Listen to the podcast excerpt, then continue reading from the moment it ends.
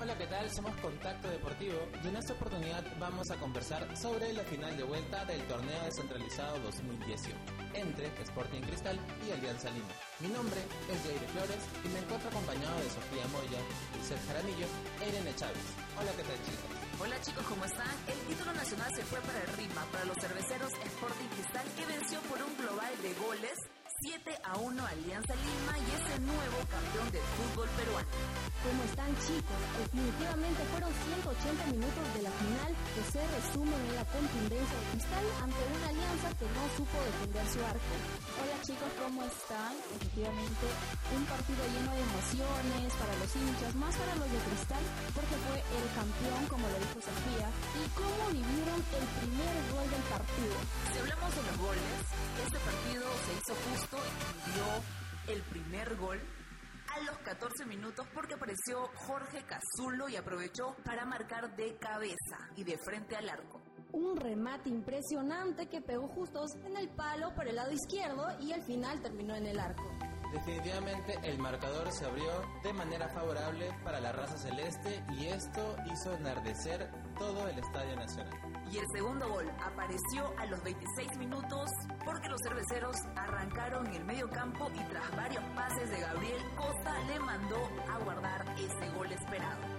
Un golazo de Gabriel Costa. Recordemos que Gabriel fue el que metió dos goles a entre Alianza y Cristal. Costa estaba en el lugar adecuado, en el momento adecuado, remató por la derecha desde el centro y el balón entró directo al arco. Lo que levantó más la alegría, la emoción entre la gente, entre los espectadores del encuentro, fue el tercer gol, definitivamente por parte Manuel Herrera, el máximo goleador del torneo descentralizado que sumó su gol número 40 y el marcador se volvió 3 a 0. Ese último gol fue la cerecita del pastel.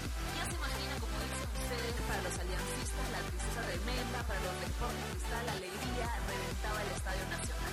Recordemos que a los 72 minutos fue este tercer gol a favor de Cristal. Herrera se encontraba solo con tres jugadores de la Alianza, pero aún así resolvió para bien. Ahora vamos a hablar sobre algunas incidencias que se dieron en el encuentro, como por ejemplo las famosas tarjetas. Comenten. Hubieron tres tarjetas amarillas para Sporting Cristal y cuatro tarjetas para Alianza Asimismo, hubo una tarjeta roja, lamentablemente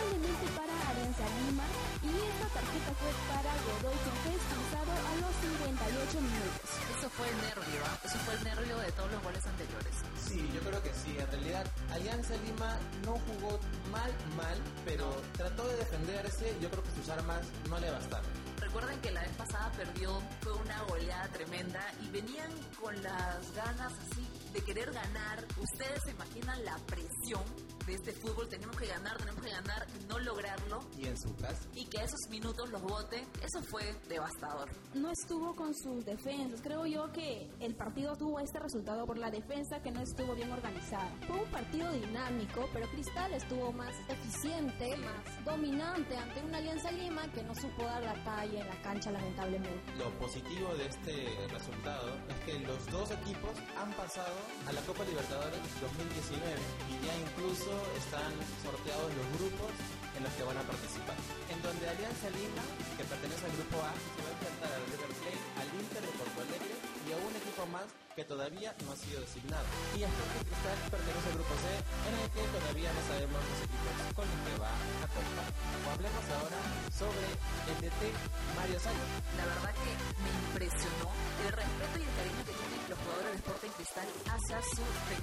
Recordemos que los jugadores de Sporting Cristal lo bañaron en cerveza y el entrenador dio unas palabras en que dijo que, que, era lo mejor que le podía pasar a un entrenador. Sí, se acercaron a él Carlos Lobatón, Gabriel Costa y también el arquero y se acercaron con dos baldes dignos del título de club cervecero y lo bañaron por completo. Fue emocionante, la verdad. Los chicos creo que se han encariñado bastante con su director técnico, ya que han compartido con él, y pues que se vaya es una pena para ellos. Sí, imagínense, imagínense, porque con dos partidos que lo han llevado al triunfo a ser campeón, ellos ya se sienten agradecidos y complacidos y esperan seguir avanzando con su técnico.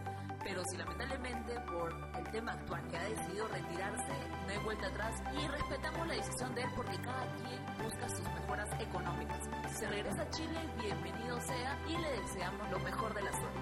Bueno, lo que sabemos es que el Colo Colo de Chile es quien está llevándoselo, o posiblemente llevándoselo porque no sabemos si está confirmada la información, que estarían dispuestos a pagar la multa por, por eso de que él está saliendo del Incumplimiento. antes de cerrar el contrato. Exactamente. Pero, lastimosamente, hemos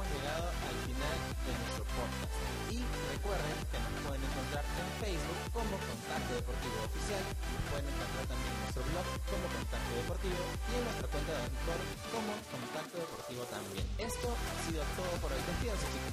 Gracias por acompañarnos. Soy Lisette Jaramillo, Irene Chávez y Sofía Moya y esperemos que en Copa Libertadores 2019 Alianza Lima y el Sporting Cristal nos sepan defender como buenos peruanos. Hasta la próxima.